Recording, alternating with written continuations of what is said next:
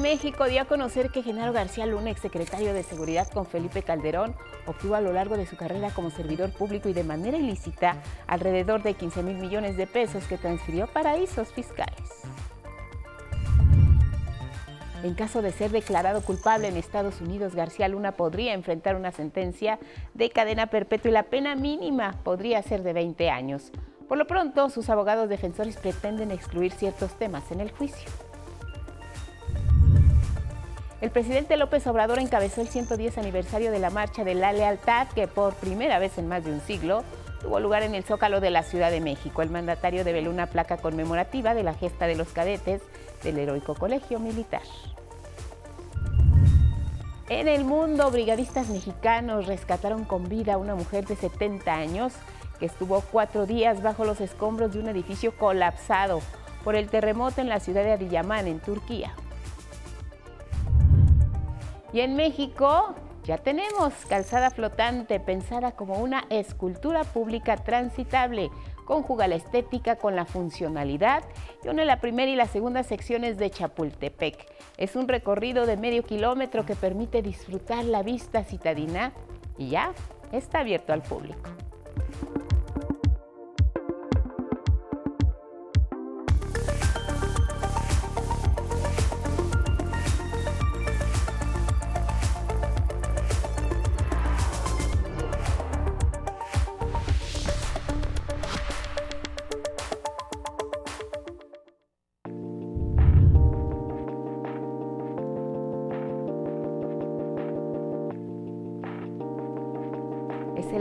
La fuerza, el espíritu, la resiliencia. Es el pueblo de México que nos representa en situaciones de desastre, hoy presentes en Turquía. ¿Quiénes son los personajes?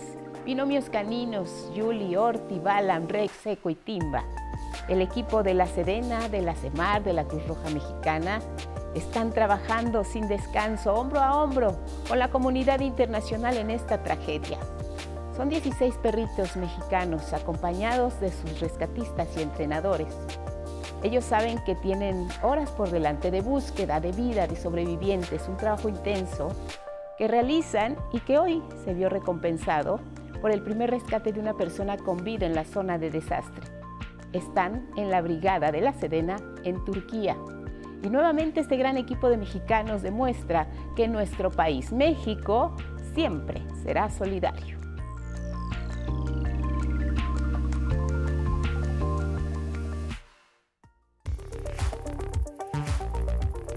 Y con estas imágenes que son noticia les damos la bienvenida. Gracias por cerrar juntos la semana. Como siempre, lo más relevante aquí a través de nuestra pantalla. ¿Cómo estás? Jimena Raya junto con Magdalena Alejo y Lía Vadillo alternan en la interpretación en lengua de señas mexicana y ya lo saben, siempre los acompañamos a donde ustedes vayan. Síganos en nuestras redes sociales y en la página de oncenoticias.digital, desde donde también se puede suscribir a nuestro newsletter para recibir lo más relevante de la información. ¿Cómo estás? Feliz viernes, Elvira Angélica Rivera. Guadalupe, muy buenos días. Ya es viernes, viernes 10 de febrero y les recordamos a todas y todos que nos pueden seguir a través de Radio IPN en el 95.7 de FM. Muy buenos días a quienes nos escuchan y nos ven a través de Jalisco TV del Sistema Jalisciense de Radio y Televisión. También estamos en Radio Universidad Veracruzana 90.5 de FM y para cerrar la semana lo invitamos a que nos comparta su opinión y comentarios con el hashtag 11 Noticias.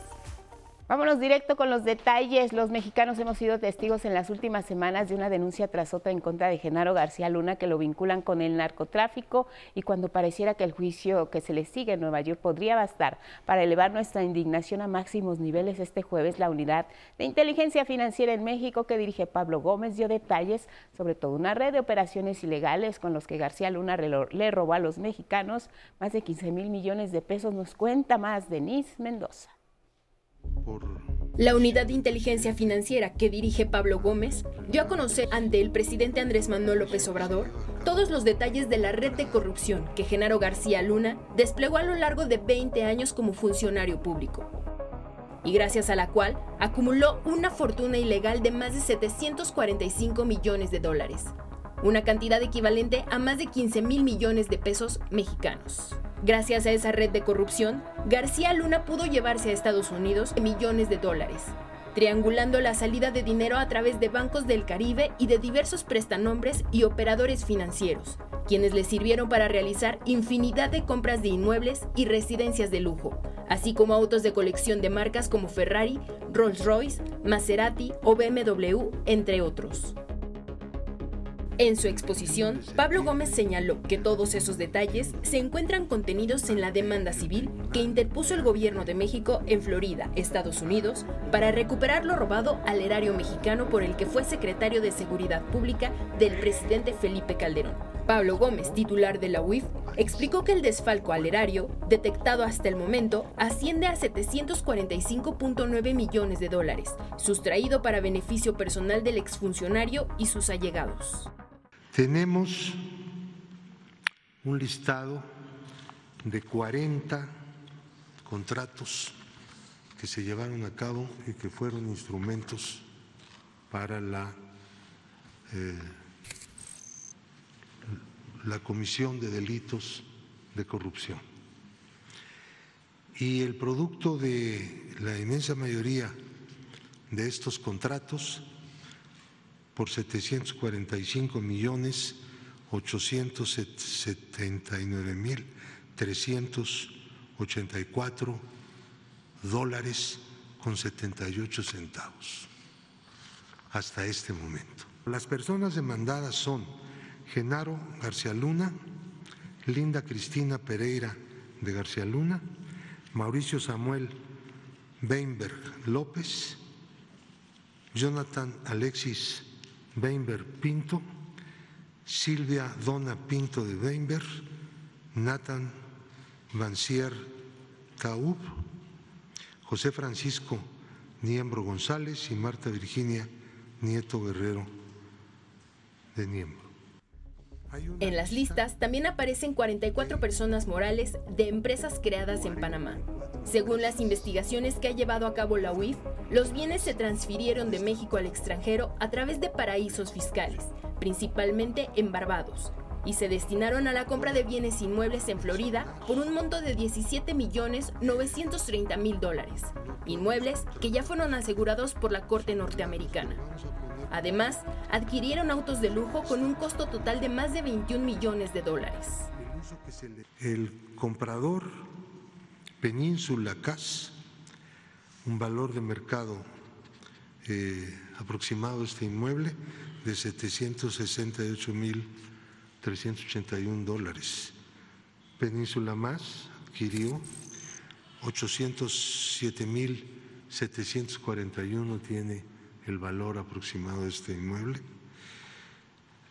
Jan Ocean, un millón ciento ochenta mil ochocientos Estamos hablando de puros dólares. Aquí no hay pesos.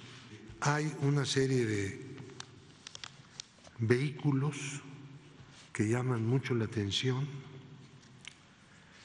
que fueron comprados con este dinero defraudado al pueblo de México a través de esta trama de corrupción que operó, eh, como por ejemplo eh, un Fiat 500 de 2013, un Rolls Royce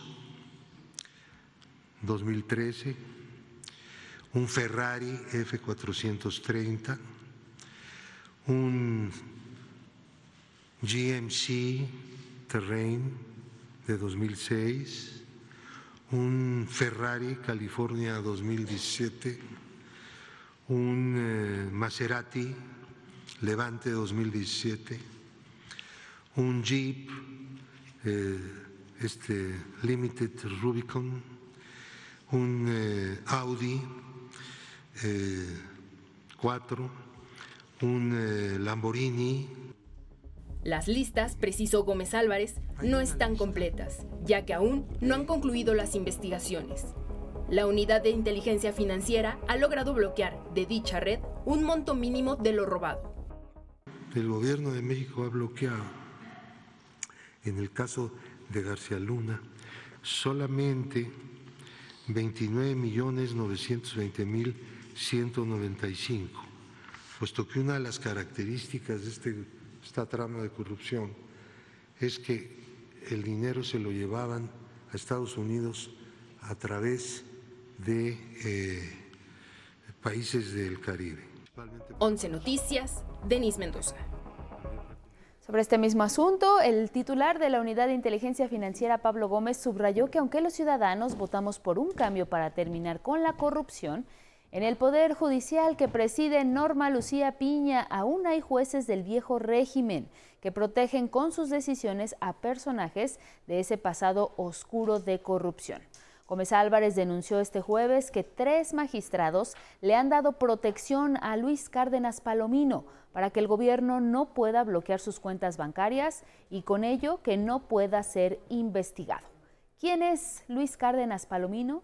Pues mire, ni más ni menos que el brazo derecho de Genaro García Luna durante el gobierno de Felipe Calderón. Así lo reveló Pablo Gómez. Luis Cárdenas Palomino ha recibido del quinto tribunal colegiado en materia administrativa del primer circuito la protección y el amparo de la justicia de la Unión.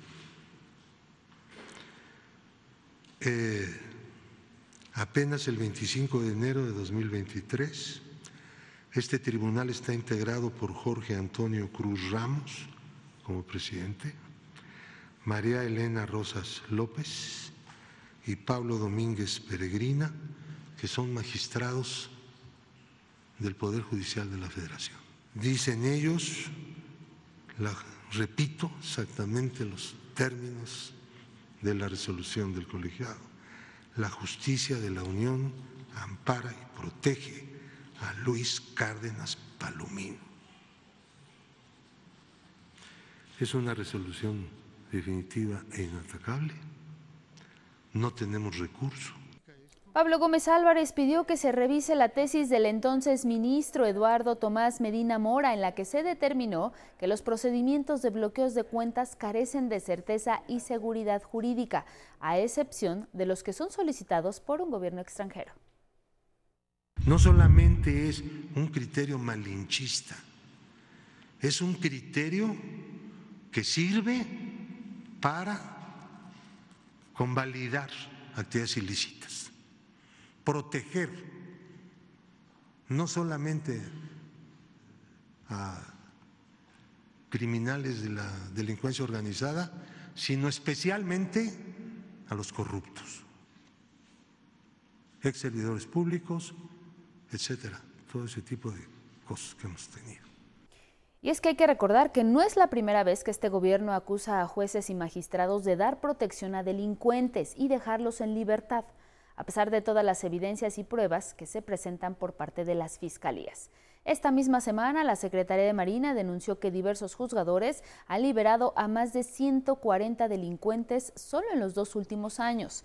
Y también hay que recordar que la tesis que fue utilizada por los tres magistrados para dar protección a Cárdenas Palomino fue elaborada y presentada por Eduardo Medina Mora cuando fungía como ministro de la Corte cargo al que renunció en medio del escándalo, al darse a conocer un presunto enriquecimiento ilícito, así como transferencias multimillonarias que habría realizado en diferentes bancos del extranjero.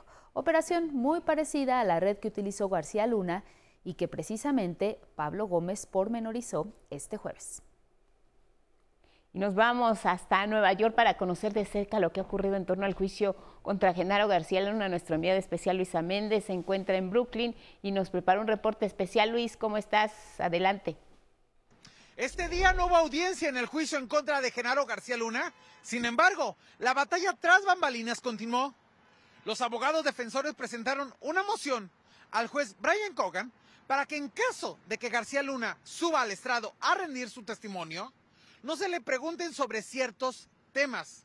Sin embargo, los fiscales también enviaron una minuta, una carta al juez para solicitar que no haya restricciones en el interrogatorio. Por ello, les preparamos la siguiente nota.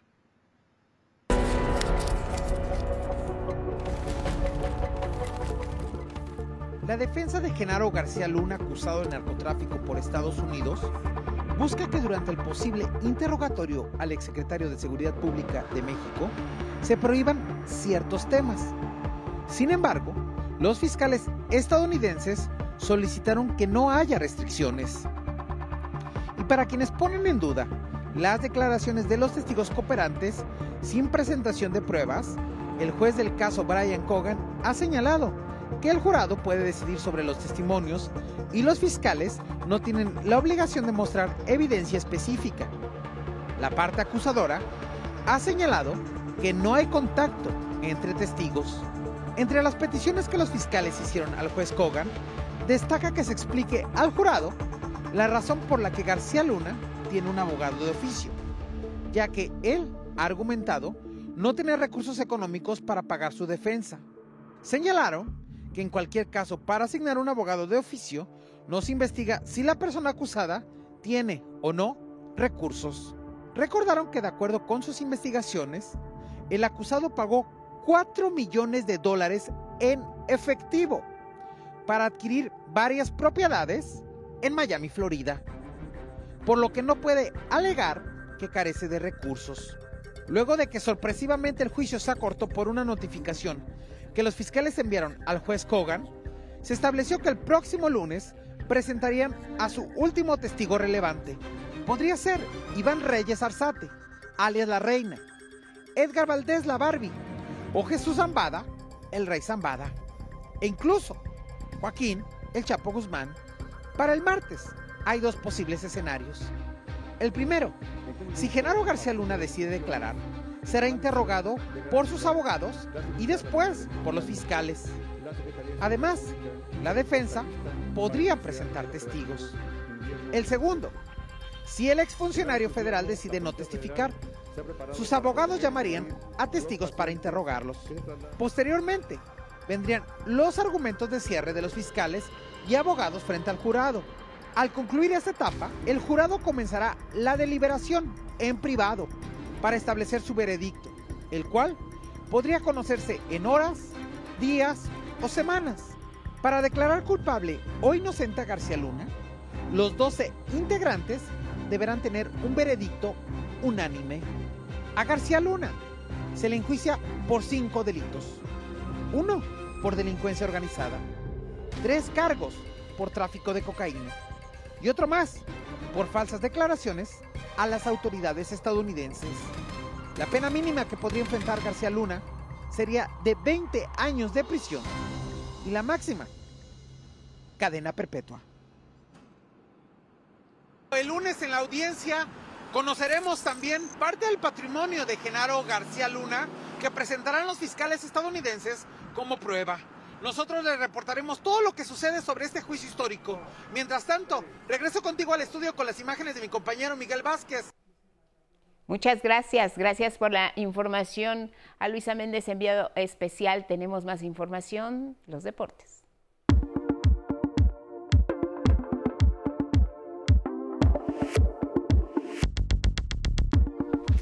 Muy buenos días, vamos con la información deportiva e iniciamos con el béisbol. De nuevo México se quedó a un paso de la final en la Serie del Caribe. Por cuarto año consecutivo, México se quedó en la orillita para llegar a la gran final y con esto ya son siete vueltas al sol en las que no gana este torneo. Los cañeros de los Mochis cayeron por una paliza de ocho carreras a tres ante los Tigres del Licey de República Dominicana. Desde la primera entrada, nuestro pitcher Ant Pedrejeico se metió en problemas al permitir una casa llena que solo de milagro no terminó con una sola anotación dominicana por parte de Robinson Cano, pero las anotaciones en contra se sumaban conforme avanzaba el juego. Así que Matt fue sustituido en la lomita mexicana por Fabián Cota, quien también se dejó llenar las bases, solo que Dominicana ya no quiso desperdiciar anotando dos. México se acercó tímidamente con un par de carreras. Samuel Sueta sustituyó el picheo a Cota para la sexta y séptima entrada, pero el dominicano Kelvin Gutiérrez y Mel Rojas sepultaron las esperanzas de los cañeros. Paliza de 8 a 3 al final. La novena mexicana en esta ocasión no pudo remontar ante los isleños como lo hicieron en la primera etapa del torneo. Así México jugará hoy a las 12.30 horas por el tercer lugar ante Colombia, quien pereció con los venezolanos por 7 a 5. Y la gran final de la 65 Serie del Caribe será entre los Leones de Caracas de Venezuela y los Tigres del Licey, representantes de República Dominicana, este viernes 10 de febrero en punto de las 17.30 horas, tiempo del Centro de México. Ya que hablamos del béisbol mexicano, encabezados por Julio Urias, fueron anunciados los 30 jugadores que conformarán la selección mexicana de béisbol que participará en el Clásico Mundial programado del 8 al 21 de marzo. La selección estará conformada por 26 peloteros que son parte de la MLB y solo 4 de la Liga Mexicana. Recordemos que nuestro país forma parte del Grupo C y disputará la primera fase en el Chase Field de Arizona, el del 11 al 15 de marzo, contra Colombia, Estados Unidos, Gran Bretaña y Canadá. Y también en el fútbol mexicano, una jornada más del Clausura 2023 arranca en la Liga MX varonil. El telón de la jornada 6 lo abrieron Querétaro y León, quienes finalizaron 3 por 0 en favor de la fiera guanajuatense. En otro encuentro, los zorros del Atlas aceptaron de anfitriones dos tantos de Rayados de Monterrey, quienes con los tres puntos de esta victoria siguen peleando el liderato. Y también ayer hubo actividad en la Liga MX femenil con el arranque de la jornada 6. Necaxa y Querétaro iniciaron con la victoria de 1 por 0 en favor de los Gallos, mientras que Santos recibió y empató a 1 con el América. Finalmente, en el juego entre Toluca y Atlas, cuatro goles a tres a favor de las Tapatías. Ya está aquí la información deportiva, Guadalupe.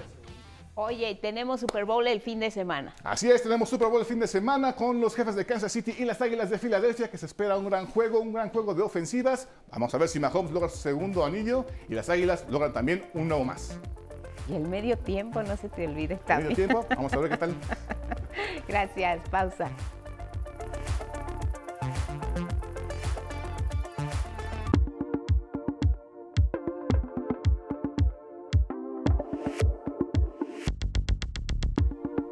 Nos enlazamos ahora con el periodista Francisco Cruz Jiménez. El juicio que, bueno, se reanuda este lunes. Francisco, ¿cómo estás? Buenos días. Entraríamos directamente con esta pregunta al margen de tus comentarios, por supuesto, que queremos escuchar. ¿Quién es ese testigo clave importante que tendrá que pasar a, pues, a demostrar, no sabemos eh, bajo qué contexto, que Genaro García Luna ya puede ser en estos momentos eh, un, un, personaje al que se le va a declarar culpable o inocente. Te mando un fuerte abrazo y te agradecemos muchísimo la comunicación, Francisco. Buenos días. Guadalupe, buenos días. Mira, gracias por la invitación. Y la pregunta que me haces es como para tener aquí una bola mágica. Pero no, mira, la verdad es que nadie sabe.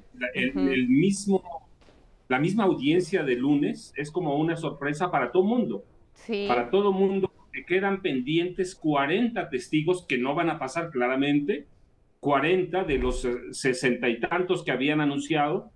Este, recuerda, de, se supone que los fiscales para tomar esta decisión están convencidos que ya convencieron al jurado y que las pruebas que van a presentar el lunes, además de los cuatro testimonios que prometieron, van a ser contundentes como para que el jurado pueda declarar culpable a Genaro García Luna. Recuerda, ¿de qué lo acusan? De conspiración. Sí. Es decir, de, de, de, facilitar, mientras fue titular de la AFI y secretario de Seguridad Pública, las rutas para trasladar por lo menos, o para que el cartel de, de, el cártel de Sinaloa trasladara o llevara a Estados Unidos 50 toneladas de droga, por las que recibió muchos millones de dólares. Entonces se supone que están convencidos, pero recuerda, además de ese testigo sorpresa, que incluso podría ser el Chapo Guzmán, es complicadísimo saber sí. quién es, porque ni siquiera la defensa lo conoce. Entonces, además de eso, recuerda que tienen la computadora, dijeron que ya abrieron la, computadora y algunos otros este, aparatos de tecnología ya lo tienen. Entonces, eso es lo que van a presentar el, lunes y van a presentar, recuerda también, los bienes que adquirió en Estados Unidos y muchos de ellos en México y algunos que llevó de México a Estados Unidos. Entonces supone que ya lo tienen, que están amarrados y Genaro García Luna decidirá sobre ese testigo uh -huh. uh, incógnito, sobre esa llamada o ese llamado as bajo la manga, Exacto. Si, si, si se siente en el estrado o no. Ahora, eh, ¿tú no ves eh, presión por algún lado para acelerar el juicio o que no se quiere dar a conocer información que pudiera ser de peso, que pudiera afectar otros intereses en esta decisión de, de quizá terminar ya la próxima semana para dar un veredicto? No, absolutamente. Eso, eso queda clarísimo. Mira, la decisión se precipita después de nombrar a Felipe Calderón Hinojosa. como socio, como cómplice de Genaro García Luna. Eso precipita todo. Ni siquiera creo que ellos lo esperaban, pero recuerda, ya involucraron a periodistas, ya involucraron a militares, ya involucraron a políticos, ya involucraron al aeropuerto que controlaba García Luna para llevar toneladas de droga a Estados Unidos. Es decir, mira, yo he estado leyendo cada uno de los hilos informativos de los periodistas que están ahí adentro de la corte y todos llevan a que ya ellos construyeron su caso, si van a ganar es otra cosa, pero ellos están convencidos que lo de Calderón es muy duro y que lo que tienen en la computadora, lo que tienen de bienes y con ese testigo están convencidos que, que tienen para ganar. Ahora, eh, lo que no conozcamos en este juicio, si finalmente cierra la próxima semana, ¿tendrá el mismo impacto si después eh, en la mano de periodistas como tú, que siguen la huella de las investigaciones o aquello que no se conozca y después se, se dé a conocer, ¿tendrá el mismo impacto? ¿Servirá de algo, Francisco? No, pero claro, absoluto. Mira, recuerda que eventualmente ellos o los periodistas tenemos acceso a todos los documentos que tienen allí, aún los sellados los van abriendo poco a poco y hace el trabajo de nosotros estar en la corte, pedir los documentos y ver todas las redes de complicidades que en realidad es lo que están, lo que queda fuera. Hay una parte, cierto, que llega, mira, al secretario de, de, de, la Defensa Nacional de Felipe Calderón Hinojosa y a, y a Felipe Calderón. Eso es, y los periodistas van, aunque nombraron solo a uno, al dueño del Universal, este, que, queda ya un caso completo para ellos, pero no, todo lo que hay en, los expedientes es accesible eventualmente. Bueno, pues un juicio explosivo como lo llegaste a calificar. Te vemos la próxima semana, si te parece, para ya dar eh, pues el cierre de este, de este caso, si es que así lo deciden en la Corte, y seguir analizando el tema. Francisco, te agradecemos mucho y seguimos atentos a lo que tú escribas al respecto. Gracias y buenos días. No, hombre, muchas gracias. Muchas gracias, Guadalupe. Buenos días. Y mira, hay que esperar el lunes. Claro. Que, verdaderamente, si aparece testigo ese testigo explosivo, pues eso va a dar el caso, pero bueno, hay que esperar. Yo les decía, es un caso de Estados Unidos, para Estados Unidos, Así que hay que esperar eso y hay que esperar que nos dan. Bueno, pues estaremos atentos y ya conversaremos al respecto. Buen fin de semana, Francisco. Gracias. Gracias, igual. Hasta la próxima. Nos vamos eh, con el estado del tiempo, si hacen planes. Alex García Moreno les dice cómo viene.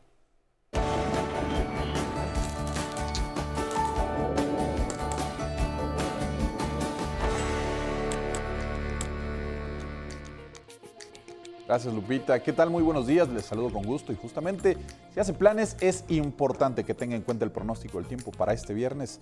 Como podemos observar en el mapa interpretado, ahí lo vemos en pantalla, lo que tenemos es el Frente Frío número 31 que se está desplazando por el Golfo de México y al ser impulsado por aire polar, una masa de aire polar, estará originando temperaturas gélidas y heladas severas, sobre todo en el norte, en el noreste, en el oriente y en el centro del país.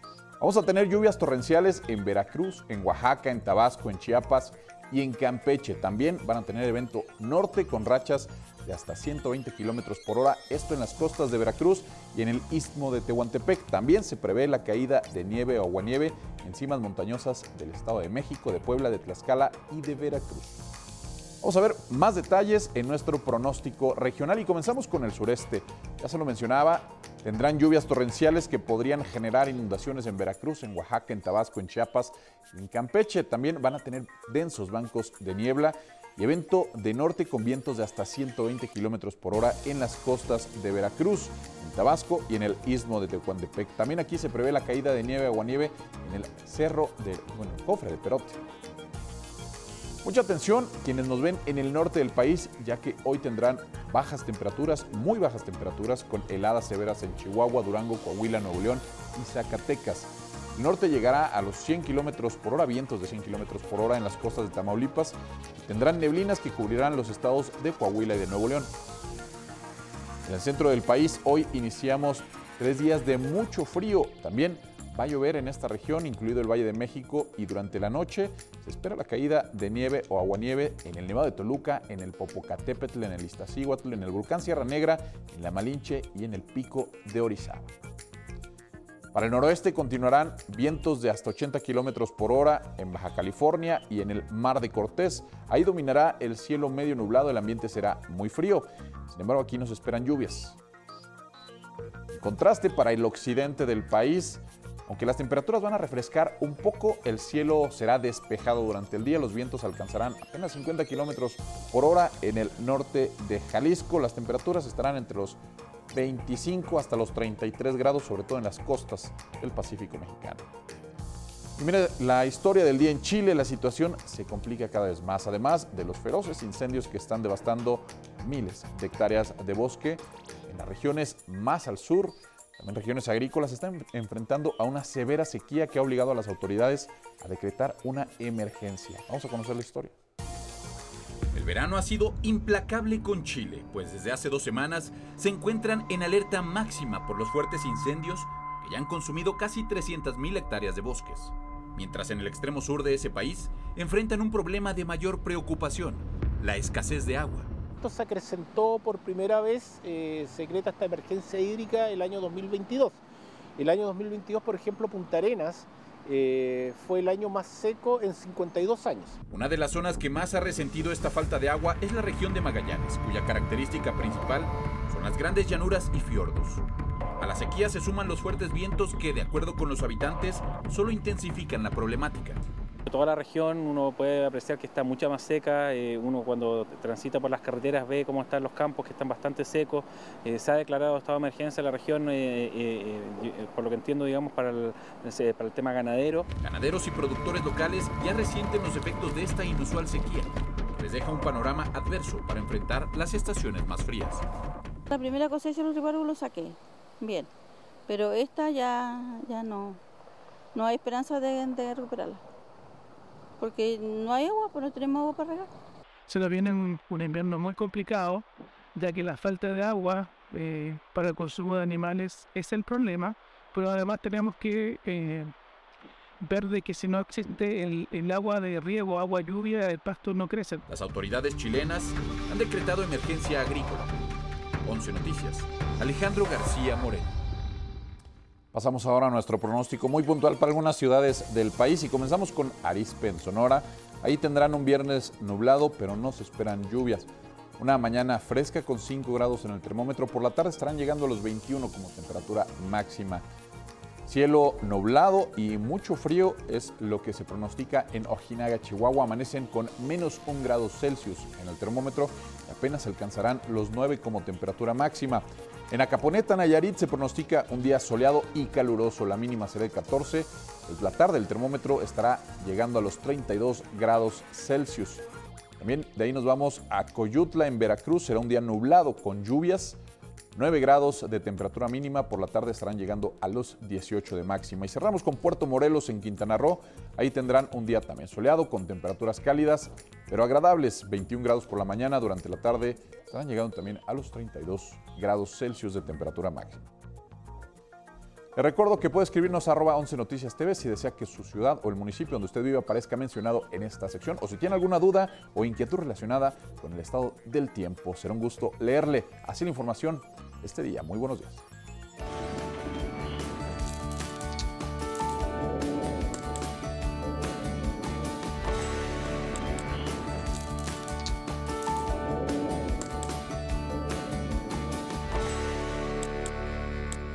Gracias Alex García, buen fin de semana para ti. Nos vamos con otra información y es que este jueves se realizó la conmemoración número 110 del aniversario de la Marcha de la Lealtad.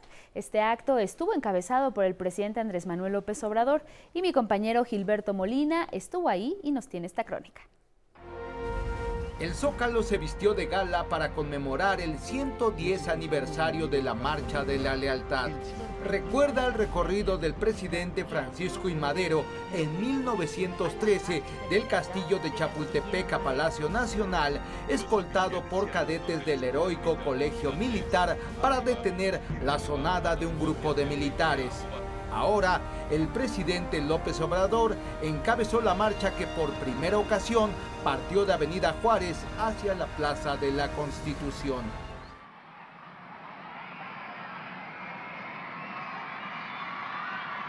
Lo hizo acompañado por los secretarios de Defensa, general Luis Crescencio Sandoval, y de Marina, almirante Rafael Ojeda. En otro vehículo arribaron la presidenta de la Suprema Corte de Justicia, Norma Piña, la esposa del presidente, Beatriz Gutiérrez Müller, y los representantes del Congreso, el diputado Santiago Krill y el senador Alejandro Armenta. Y el presidente pasó lista de honor a los cadetes del colegio militar caídos en otra gesta heroica, la invasión estadounidense de 1847. Teniente Juan de la Barrera. Cadete Juan Escutia. El secretario de la Defensa reiteró la lealtad de las Fuerzas Armadas al pueblo de México y las instituciones. La marcha de la lealtad se convierte en una marca indeleble de fidelidad para que hoy, mañana y siempre los integrantes del Ejército, la Armada, Fuerza Aérea y Guardia Nacional acompañen a las instituciones legalmente constituidas y elegidas democráticamente. El presidente develó también una placa conmemorativa del bicentenario del heroico colegio militar. Con imágenes de Arturo García, 11 Noticias, Gilberto Molina.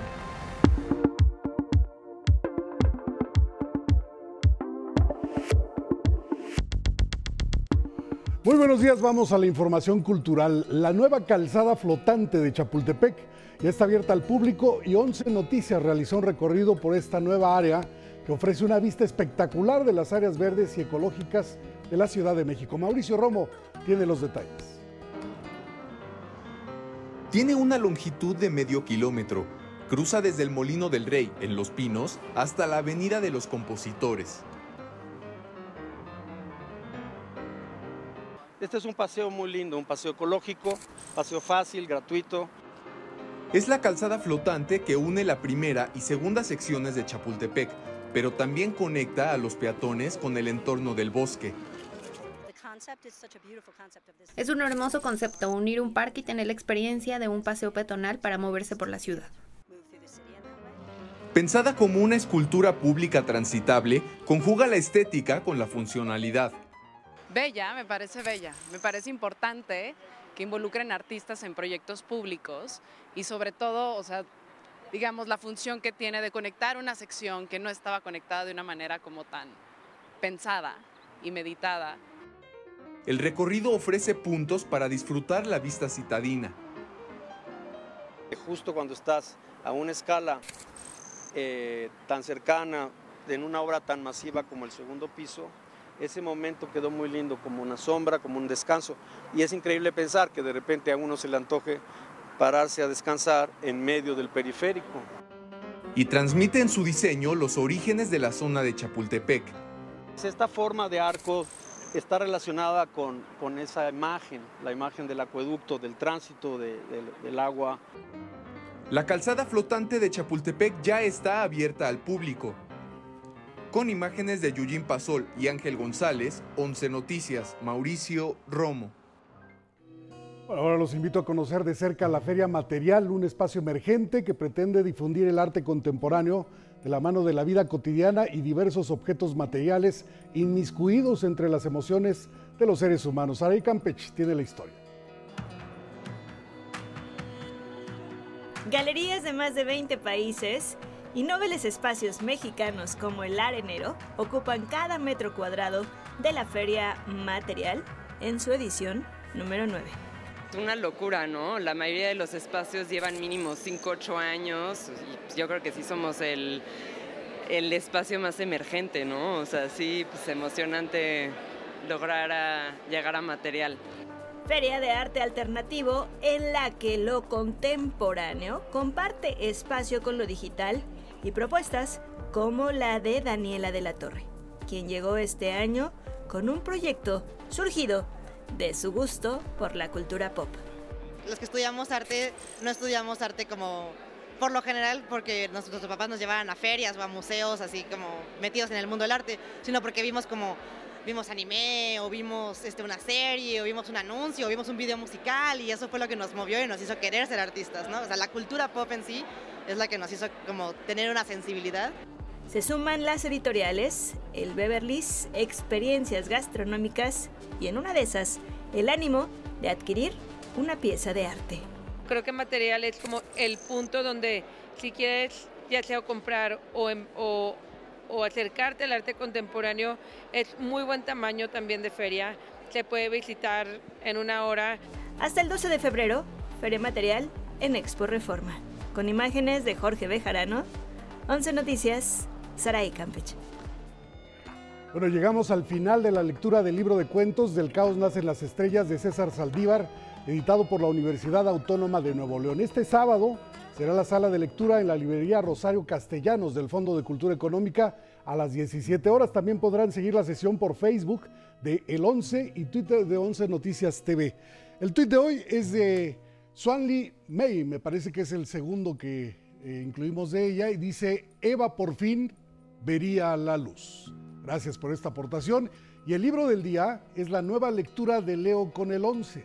Se trata de Ese vacío que hierve de Jorge Comensal, editado por Alfaguara. Este libro en voz de su autor. En la que lo contemporáneo comparte. En un futuro muy cercano que realmente es eh, muy afín con nuestro presente, en el que un incendio arrasa con el Panteón Civil de Dolores, que está en el bosque de Chapultepec. Desde ahí el fuego se desborda del panteón hacia el resto del bosque y del panteón hacia la vida de los protagonistas de la novela, que son Karina, una joven física, eh, científica, y su abuela Rebeca, y Silverio, un vigilante del Panteón Dolores, y su hija adolescente. La vida de estas personas es transformada por completo por lo que descubren a partir del incendio. La, la, imaginé por completo buscando una tumba en el panteón hace años y me di cuenta en un día caluroso, reseco, en estas temporadas que hay de, de sequía en la ciudad cada vez más frecuentes y más intensas, que era un espacio peligrosamente idóneo para el fuego.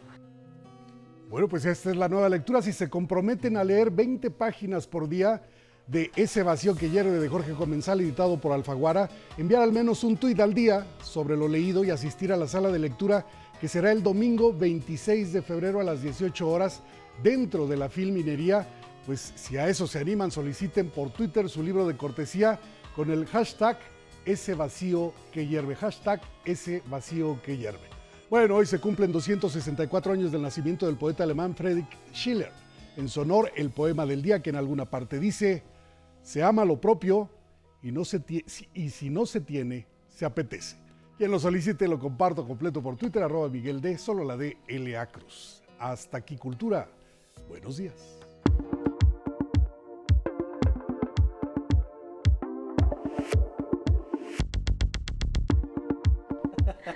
Toñito, ¿cómo estás? Una alegría verte todos los viernes, bienvenido. Gracias, gracias Lupita. Pues muy contento de compartir con ustedes pues tres opciones importantes para este fin de semana en el cine. Van, siguen los Oscar, pero bueno, hay otras películas también que merecen su espacio y una de ellas es precisamente El silencio del topo, un documental de Anaís Taracena que nos llega desde Guatemala. Y bueno, Lupita, pues historias como la de Oscar Schindler y estos personajes que de repente en medio de momentos oscuros toman la decisión de salvar a los demás del horror de la tiranía, pues se dan en este documental. En los años 70 Guatemala vivió una guerra civil terrible y pues El silencio del topo nos habla de un personaje que estuvo muy cerca, muy cerca del poder en el área de prensa y utilizando sus contactos como prensa logró salvar a cientos de personas de este régimen represivo allá en Guatemala. Hasta el 2014 se supo su historia y bueno, pues este hombre nos cuenta eh, de primera voz, como lo estamos viendo en pantalla, qué ocurrió y de qué manera salvó a tantas personas pues de una muerte segura o de una tortura segura. Al mismo tiempo la directora hace toda una reflexión sobre el acervo fílmico de Guatemala que pues también está muy lastimado históricamente y bueno pues es un documental de estos que nos emociona porque no solamente en Europa han ocurrido estas historias de hombres valientes que se arriesgan y salvan a los demás. El silencio del topo ya en cartelera a partir de este día. Asia, de Ruti Privar, pues vámonos al cine israelí, ahorita que está por ahí exhibiéndose el Festival Internacional de Cine Judío de México, pues esta película nos llega una ópera prima de la directora Ruti Privar, donde pues una madre y una hija tendrán que hacer un frente común cuando la hija se enferma de una enfermedad terminal y pues de pronto la madre y la hija tienen que hacer precisamente una mancuerna y una idea de vida distinta. Son dos retratos femeninos de dos generaciones distintas que pues bueno se enfrentan al amor, al desamor, a la clásica, el clásico enfrentamiento madre-hija, pero también pues a la necesidad de luchar de manera común contra una enfermedad terminal. Pues una película bien interesante del joven cine judío, así que no se la pierdan. Se llama Asia, dirigida por Ruti Privar. Y sin duda, pues la película más importante del fin de semana, sobre todo por pues el, el, ruido que ha generado su protagonista, es La ballena de Darren Aronofsky. Pues Darren Aronofsky, este cineasta estadounidense que en México tiene una gran cantidad de seguidores desde los tiempos de Pi, El Orden del Caos, Requiem por un Sueño, El Cisne Negro, El Luchador, pues un hombre que nos ha llevado siempre a retratos muy extremos de la condición humana, pues en este caso se centra en un personaje, su personaje protagónico es un hombre que tiene una obesidad mórbida terrible que ya le impide salir de su casa. y bueno, pues en las paredes de este departamento es donde se lleva a cabo la acción de la película. Brendan Fraser interpreta pues a un personaje cuyo cuerpo se ha convertido para él mismo en una cárcel y de pronto viene un momento de echar las cosas para atrás, recuperar a una hija perdida, comenzar de nuevo a tener contacto con el mundo exterior. Y bueno, pues eh, es una película muy extrema, es una película que nos lleva pues a pensar en qué momento nos, nos abandonamos emocional y físicamente y se llega a estos límites terribles. Y bueno, también pues es la resurrección en muchos sentidos de Brendan Fraser, aquel héroe de acción de la momia, el héroe de comedia de George de la Selva, que de repente pues lo dejamos de ver muchos años, tuvo muchas dificultades en la vida y ahora pues regresa con una película que sin duda lo tiene al borde de ganarse el Oscar como mejor actor protagónico. Más allá del maquillaje y pues estos, estos este, prostéticos que lo convierten en el protagonista de La ballena, es la gran actuación de Brendan Fraser lo que sostiene una película pues que ocurre en un departamento con cinco personajes y tiene una fuerza vital enorme. No se la pierdan, dirigida por el maestro Darren Aronofsky, pues La ballena ya se puede ver a partir de este fin de semana en las carteleras. Y bueno, ya para terminar, mi querida Lupita, pues no tenemos imagen, pero pues 25 años de Titanic. si lo quieren festejar. Sí nos acordamos, Toñito, Claro todos que nos sí. sentíamos la protagonista. Sí. Si en- quieren gritar yo soy el rey del mundo, pues bueno, a partir de este fin de semana, James Cameron preparó una copia estupenda, 4K, tercera dimensión, pues a vivirla, además en el contexto de el 14 de febrero, seguramente muchos enamorados la van a ir a ver. No, Así que si no la han visto en pantalla grande, es una gran experiencia, no se la pierdan. Es una joya cuando no había plataformas, no había manera de escaparte No. de, del cine en la sala con tus palomitas. Así y es. si ibas en pareja, pues la disfrutabas todavía más, Claro el sí. romanticismo en pleno. Y es una gran oportunidad para quienes no la han visto. Digo, en televisión la han pasado, pero Sí, no, es lo no, mismo. No, no es lo mismo. Y además parece que James Cameron hizo un gran trabajo de restauración. Entonces, bueno, no se la pierdan también a partir de este fin de semana. No, pues qué joya. Grandes, grandes películas y Gracias. recomendaciones. Como siempre, Toñito, te abrazo mucho. Gracias, en casa también al nuevo bebé. gracias. Y nos vemos la próxima semana. Con mucho gusto. Gracias. Nos vamos a la pausa. Regresamos aquí en el 11 esta mañana de viernes con las noticias.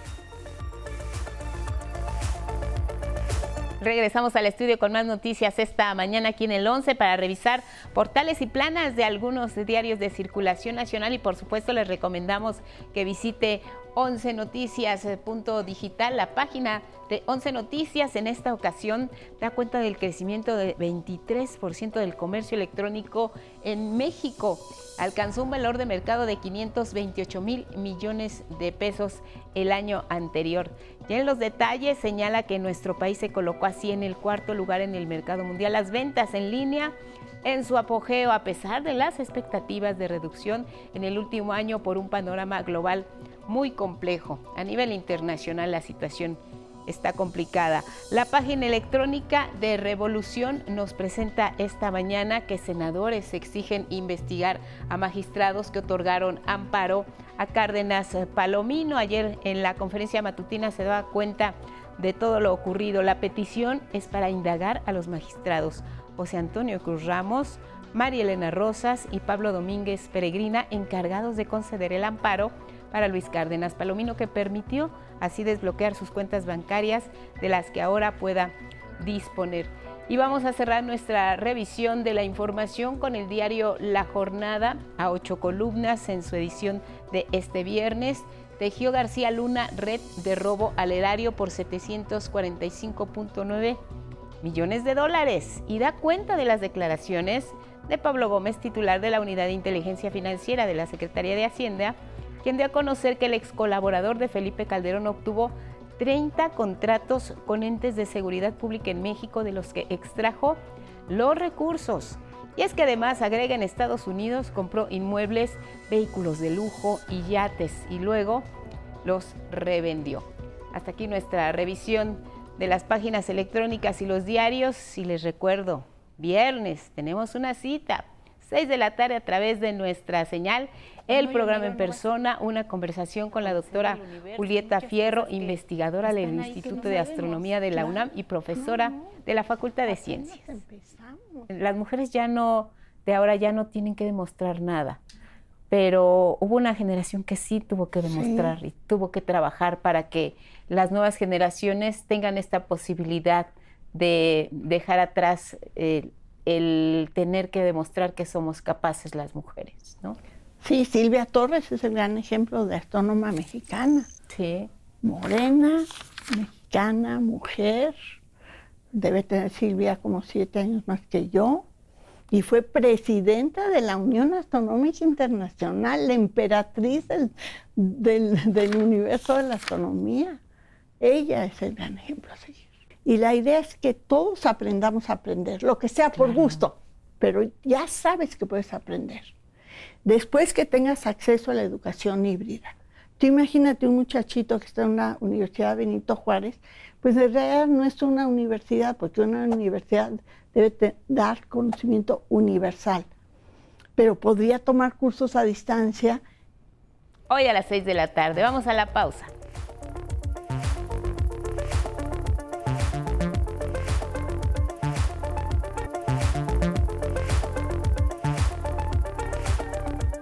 Continuamos con las noticias esta mañana. Aquí en el 11 les comento que el titular de la Unidad de Inteligencia Financiera, Pablo Gómez, aseguró que aunque los ciudadanos votamos por un cambio para terminar con la corrupción, en el Poder Judicial que preside Norma Lucía Piña, aún hay viejos, hay jueces del viejo régimen que protegen con sus decisiones a personajes de ese pasado oscuro de corrupción.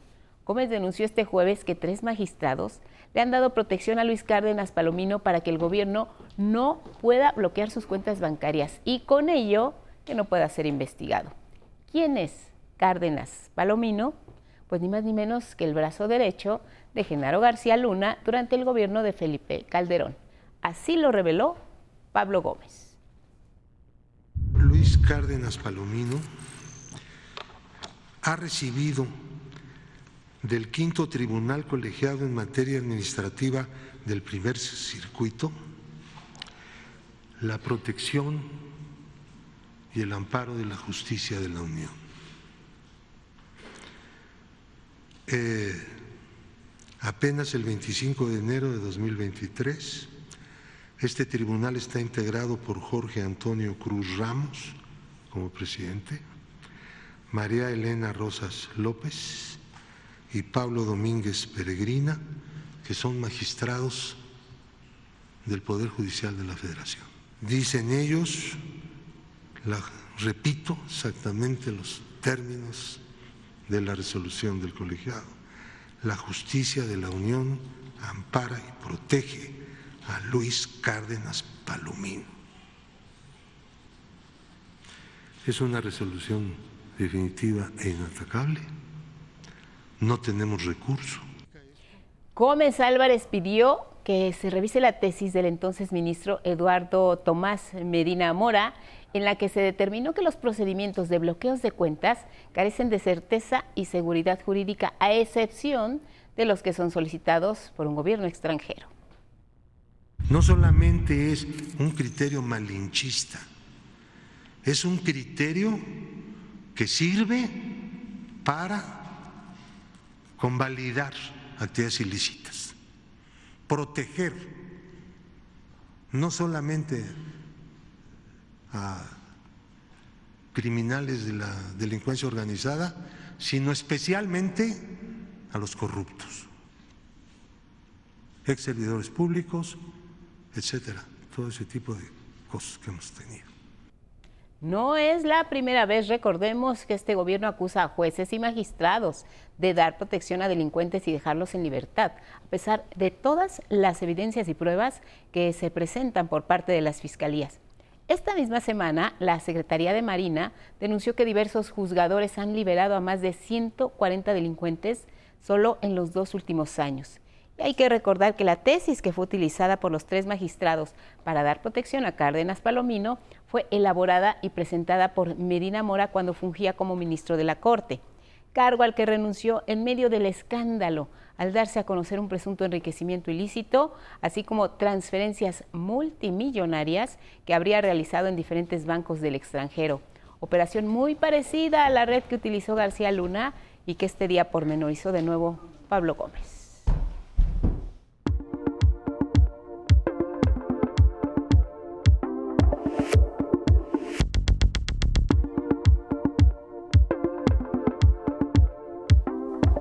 Con información internacional vamos a revisar lo que publican algunos diarios en el mundo. En Reino Unido, The Guardian publica esta mañana bendiciones para parejas del mismo sexo. Reciben aprobación de la Iglesia de Inglaterra.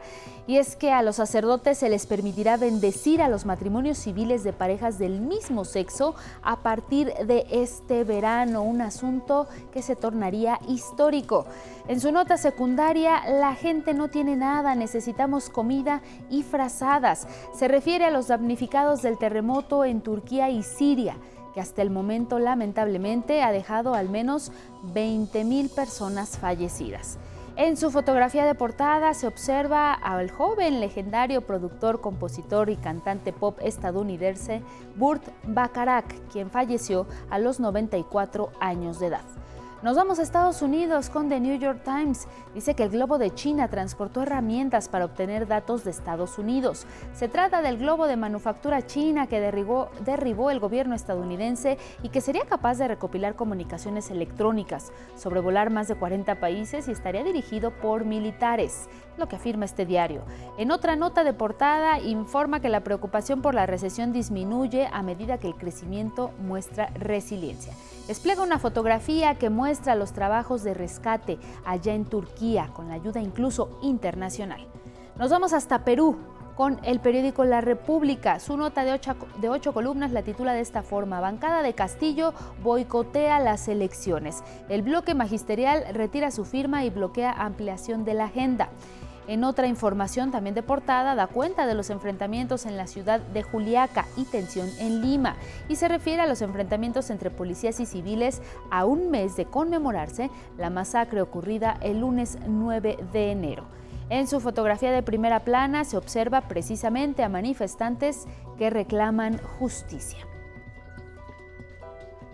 La labor humanitaria de los equipos de rescate mexicanos en Turquía ha dado su primer fruto con el salvamiento de una mujer de la tercera edad que se encontraba atrapada entre los escombros que dejó el sismo de magnitud 7.8, que hasta el momento ha dejado más de 21 mil personas fallecidas. Afortunadamente, el esfuerzo y logística, las horas arduas de entrenamiento y la incansable determinación de nuestros rescatistas dio como resultado que esta señora pudiera volver a sentir el sol en su rostro. Es la imagen del primer rescate de una persona con vida por parte de la misión de brigadistas mexicanos en la ciudad de Adiyaman, Turquía.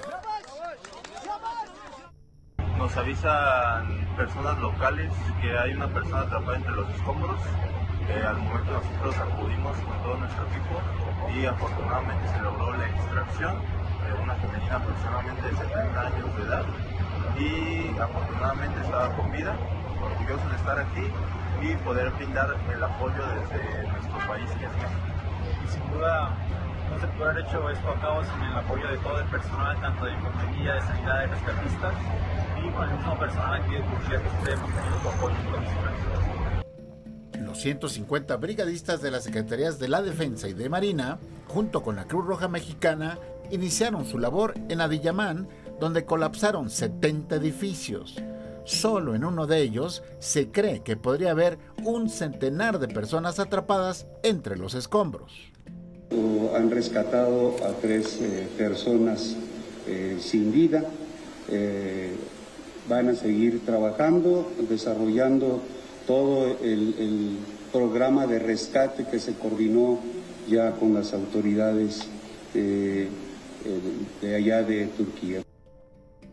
Un segundo grupo de brigadistas mexicanos, el de Topos Tlatelolco, arribó a Turquía este miércoles e inició labores el jueves.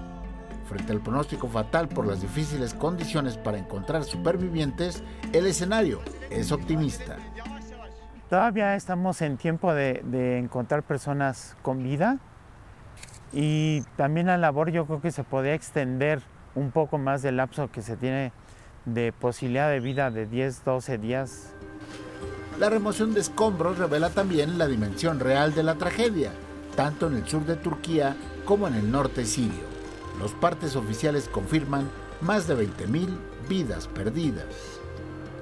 De la desolación en Hatay, la urbe turca más afectada, en la que colapsó o tuvo daños mayores el 80% de los edificios, al drama de Tariq, un niño sirio de apenas 3 años que en el terremoto del lunes perdió a su familia y tras ser rescatado, una de sus piernitas. Otros 16 bebés recién nacidos fueron trasladados a la capital turca, Ankara, en uno de los jets presidenciales para su atención. En Siria, la situación no es mejor. Centenares de familias que perdieron sus casas en la ciudad de Yandairis se refugian en un campamento improvisado en la aldea de Al-Haman, cerca de la frontera con Turquía. Además, ya cruzó a territorio sirio el primer convoy de las Naciones Unidas con ayuda humanitaria, alimentos y medicamentos. Las sanciones de Occidente al gobierno sirio orillaron a la ONU a establecer una estricta supervisión del reparto de bienes a la población para evitar desvíos de las autoridades. Con información de José Alberto Navarrete, 11 Noticias. En más sobre este asunto, México continúa tendiendo la mano desde aquí a los miles de afectados por estos severos terremotos. El gobierno federal instaló un centro de acopio de ayuda humanitaria en la base aérea de Santa Lucía, ubicado en Circuito Exterior Mexiquense, kilómetro 33. Esto está en Zumpango, en el Estado de México. Otro centro se montó en el Zócalo de la Ciudad de México, frente al edificio de la Suprema Corte de Justicia. Además, en el edificio de la Embajada de Turquía, ubicada en Monte Blanco, número 1245, en la colonia Lomas de Chapultepec, y también en el Centro Cultural de Turquía, en Hegel, número 618, en Polanco. También se pueden realizar donaciones a la cuenta del Banco BBVA 01 19 97 34 86. La tiene en su pantalla y también la puede consultar en nuestras redes. Le recordamos que se requieren alimentos no perecederos y enlatados, leche en polvo y alimento para bebé. También ropa térmica, gorros y guantes, calzados para frío, cobertores, casas de campaña, sacos de dormir, linternas y calentadores. Y mire, este jueves en Indonesia ocurrió un sismo de magnitud 5.4 que ocasionó el fallecimiento de cuatro personas cuando un restaurante flotante se hundió en Jayapura, la capital de la provincia de Papúa, en la isla del mismo nombre que comparte con el país de Papúa Nueva Guinea. De acuerdo con autoridades locales, 16 edificios se destruyeron. Al menos 500 personas fueron trasladadas a refugios proporcionados por el gobierno. En Nicaragua, el gobierno expulsó de ese país a más de 200 presos políticos. Esa fue la única manera en que estos pudieron recuperar su libertad, ya que permanecían en detención desde hace dos años. A continuación, mi compañero Federico Campelpeña nos cuenta más de esto. En Nicaragua, el gobierno de Daniel Ortega expulsó del país a 222 presos políticos detenidos desde 2021 por oponerse al régimen. Unos habían permanecido en cárceles y otros en arresto domiciliario. Los deportados fueron declarados traidores a la patria y sancionados por diferentes delitos graves e inhabilitados de forma perpetua para ejercer la función pública. Un avión fletado por el gobierno de Estados Unidos los trasladó a Washington, D.C. Los tres buses que transportaban a los presos que venían del Chipote dobló hacia la derecha en la, en la Fuerza Aérea. Y ahí nos dimos cuenta que veníamos a, salíamos volando del país, no sabíamos a dónde. Entre los expulsados están los hermanos Juan Sebastián, Cristiana y Pedro Joaquín Chamorro, el gerente del periódico La Prensa, Juan Lorenzo Holman, y el excomandante sandinista Dora María Telles. Los 222 fueron hospedados en un hotel de la capital estadounidense y se les entregaron visas humanitarias. Otros 38 presos políticos permanecen en prisión, entre ellos el obispo Rolando Álvarez, quien rechazó subir al avión. En una votación express, el Congreso nicaragüense, controlado por el oficial Frente Sandinista, aprobó una reforma para despojar a los expulsados de su nacionalidad y sus derechos civiles por el delito de traición a la patria. Ellos, ya en libertad, rechazaron esta acusación. La patria se lleva en el corazón. Aunque algunos nos hayan querido desterrar, Nicaragua se lleva en la sangre. Vamos a ser nicaragüenses siempre. En el aeropuerto de Washington, sus familiares los recibieron con júbilo. Mi mamá es una persona que ha luchado por la democracia en Nicaragua, por los derechos de los niños, de las niñas, los adolescentes y de los indígenas, y a ella la capturó la dictadura el 6 de noviembre del 2021. Estados Unidos consideró que con esta acción se abre el camino para un diálogo sobre derechos humanos con el régimen de Daniel Ortega. La liberación de estas personas por parte del gobierno de Nicaragua marca un paso constructivo para abordar los abusos a los derechos humanos en ese país. 11 Noticias, Federico Campbell Peña.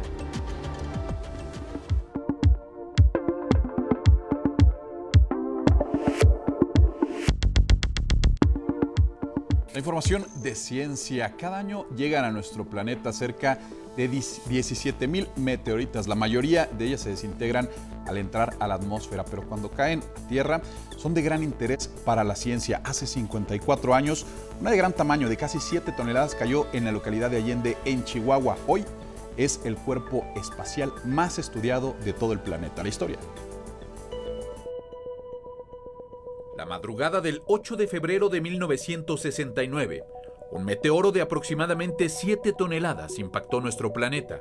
Al entrar a la atmósfera se desintegró en cientos de fragmentos que cayeron en la localidad de Allende, en Chihuahua, por lo que se le bautizó como la meteorita Allende. Llegó en medio de la euforia de la conquista del espacio, solo cinco meses antes de la llegada del hombre a la Luna con la misión Apolo 11.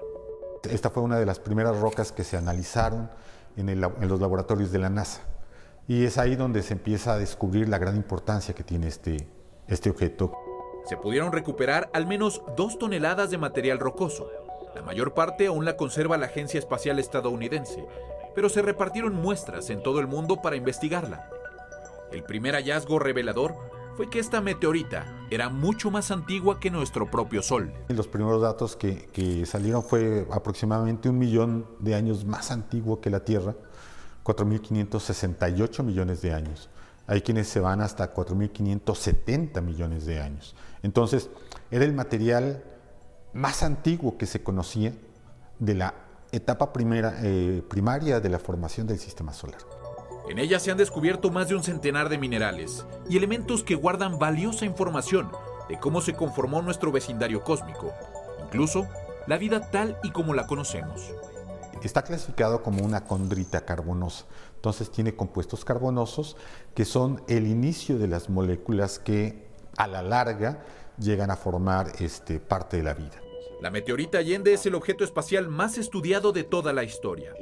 En México se conservan aproximadamente 60 kilogramos de material y puedes conocerla de cerca en el Museo de Geología de la UNAM o en Universum Museo de las Ciencias.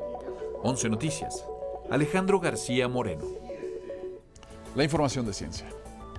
Muchas gracias, Alex. Feliz fin de semana. Vámonos con temas políticos, con mira ya a las próximas elecciones. El Partido Revolucionario Institucional está cerrando filas y tanto su dirigente nacional como sus líderes en ambas cámaras acuerdan trabajar en una agenda legislativa mutua. Vamos a ver. La ruptura esperada no llegó, pese a la división y andanada de acusaciones mutuas durante meses. Luego de casi cuatro horas de reunión en su sede nacional, el dirigente nacional del PRI, Alejandro Moreno, y sus coordinadores parlamentarios en el Senado y Cámara de Diputados, Miguel Ángel Osorio y Rubén Moreira, llegaron al acuerdo de trabajar unidos en la agenda legislativa y cerrar filas rumbo a los procesos electorales de Coahuila y el Estado de México. En esta reunión donde se escuchó a todos, donde todos participamos y donde hubo un compromiso fundamental, la unidad interna, el respeto, basado en el diálogo, pero sobre todo en cómo construimos un mejor partido, un mejor país y una relación sólida y coordinada ante los grandes retos y grandes desafíos que vive México. En conferencia, los tres dirigentes priistas anunciaron el acuerdo con el que buscan dejar atrás la división del partido y reposicionarlo como una opción política ante la ciudadanía. Osorio Chong aseguró que su renuncia no se trató sobre la mesa del encuentro. Nos supimos escuchar, nos eh, pudimos poner de acuerdo para esta ruta de entendimiento, de trabajo, de coordinación, para que eh, lo que esté haciendo las y los diputados de nuestra fracción podamos empatarlo a lo que hace el senador de la República y viceversa, poder trabajar de manera coordinada. El coordinador de los diputados priistas, Rubén Moreira, afirmó que fue una reunión fructífera que fortalece a su partido en el trabajo de la agenda legislativa y con miras a los próximos procesos electorales. Una reunión muy fructífera de trabajo, de buen tiempo, porque esto implicó también, y si me lo permiten, discutir los grandes problemas de nuestro, de nuestro país. Somos un partido histórico y tenemos dos grandes bancadas con las cuales enfrentar retrocesos y con las cuales hacer propuesta para esta nación. Eso fue lo que platicamos, eso fue lo que acordamos. Con este conclave priista se busca terminar con la división registrada desde septiembre del año pasado, cuando sus dos bancadas legislativas votaron en forma diferente sobre la permanencia de las Fuerzas Armadas en tareas de seguridad pública y que se recrudeció durante la plenaria del partido en el Senado tras irrumpir sin invitación Moreno Cárdenas. Con las imágenes de Raúl Jiménez y Andrés Reyes e información de Salvador Martínez, 11 Noticias. Y vamos con información del Instituto Politécnico Nacional y para ello le compartimos la historia de jóvenes que viajaron miles de kilómetros para estudiar en esta casa de estudios como parte de un programa de movilidad estudiantil. Judith Hernández nos cuenta. El prestigio del Instituto Politécnico Nacional traspasa fronteras.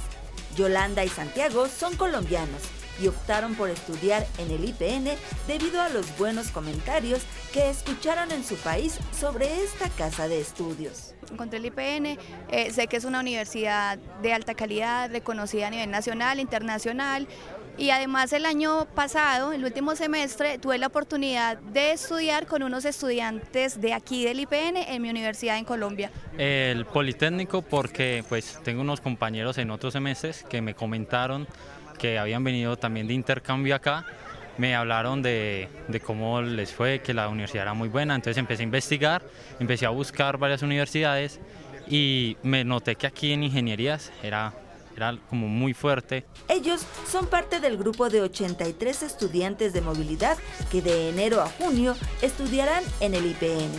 15 vienen de otras universidades de la República Mexicana y 68 del extranjero, como IRAPS, originaria del País Vasco. Tiene un par de semanas en México, pero ya se está familiarizando con nuestra cultura. La gente es muy, muy maja. Eh, la gastronomía me gusta mucho, eso sí, cuidado con el picante. Para ayudarlos a adaptarse, el IPN creó el programa Body, conformado por estudiantes que se convierten en sus acompañantes. Acompañamos y ayudamos tanto en procesos administrativos como en procesos de la vida diaria a los extranjeros. Entonces yo eh, decidí unirme a este programa porque, repito, viví lo que es estar en una cultura que no es la tuya y estar eh, con todo totalmente nuevo. Entonces siento que ese apoyo es algo que, que hace la diferencia durante los primeros días. Se busca que los estudiantes externos lleguen a sentirse parte de la comunidad politécnica. Los consideramos a cada una y cada uno de ustedes como nuestros embajadores de aquí en adelante. Sabemos por la calidad, por la calidez de nuestro Politécnico de México, que ustedes van a ser los principales embajadores que van a estar hablando muy bien del Politécnico. 11 Noticias, Judith Hernández. Y tenemos más información de nuestra casa de estudios porque miren, el Politécnico se expande y esta vez está llegando al municipio de Tecámac en el Estado de México. Ahí estará el CECIT 19 que ofrecerá carreras como técnico en aeronáutica, nutrición y construcción, como nos cuenta Judith Hernández. El Instituto Politécnico Nacional continúa su expansión este martes, el IPN recibió del municipio de Tecámac la primera etapa de las instalaciones definitivas del Centro de Estudios Científicos y Tecnológicos 19, Leona Vicario. A nombre del Instituto Politécnico Nacional, agradezco a la presidenta municipal de Tecámac, la licenciada Mariela Gutiérrez Escalante, por esta primera entrega de instalaciones que beneficia ampliamente al Instituto Politécnico Nacional y la hace parte de nuestra historia. La entrega-recepción de estas instalaciones estuvo encabezada por la subsecretaria de Educación Media Superior, Nora Rubalcaba. Hoy aquí están jóvenes y adolescentes, padres de familia, recibiendo las instalaciones que les seguirán permitiendo abonar al desarrollo económico de su país, al crecimiento de su país. Y yo sé que se van a sentir profundamente orgullosos de ser parte. El CECIT 19, ubicado en Tecámac, Estado de México, es ya un plantel de vanguardia, además de ser el primero en llevar el nombre de una mujer. Ofrecerá las carreras de técnico en aeronáutica, nutrición y construcción con miras a proveer profesionales técnicos altamente capacitados al Aeropuerto Internacional Felipe Ángeles.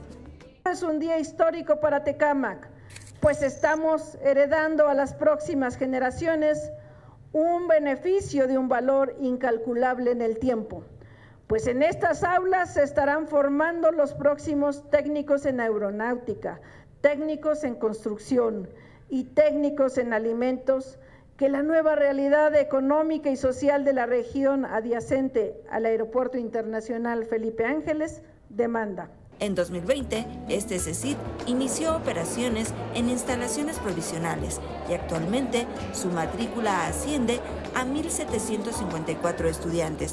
Pero cuando esté completamente concluido, el CECIT 19 tendrá capacidad para atender a 3.500 alumnas y alumnos en cada turno. Con imágenes de Christopher Dávila y Ángel González, 11 Noticias, Judith Hernández. Y ahora vamos a conocer los temas más importantes de la conferencia matutina que se realizó en Zapopan, Jalisco. Desde Zapopan, Jalisco, se llevó a cabo la conferencia matutina, donde el gobierno hizo referencia al trabajo de México en Turquía luego de los sismos ocurridos. Refirió que la Brigada de Rescatistas Mexicanos encabezada por la Sedena, Semar y Cruz Roja, fue una de las primeras naciones en llegar al lugar de la tragedia. Se actuó de parte nuestra muy rápido, precisamente porque